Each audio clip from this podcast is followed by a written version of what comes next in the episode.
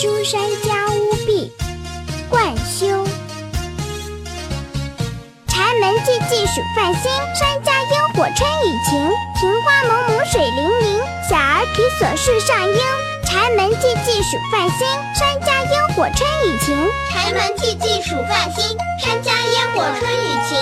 庭花蒙蒙水粼粼，小儿啼锁树上莺。庭花蒙蒙水粼粼，小儿啼锁树上莺。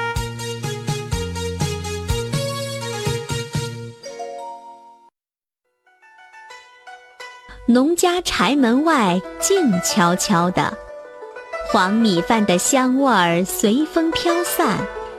雨后的天空中炊烟缕缕，庭院中的花雾水蒙蒙。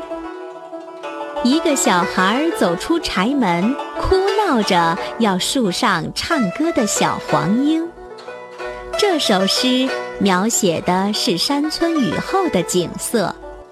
表现了农家在晚春农忙时节浓郁的生活情趣和普遍的喜雨之情。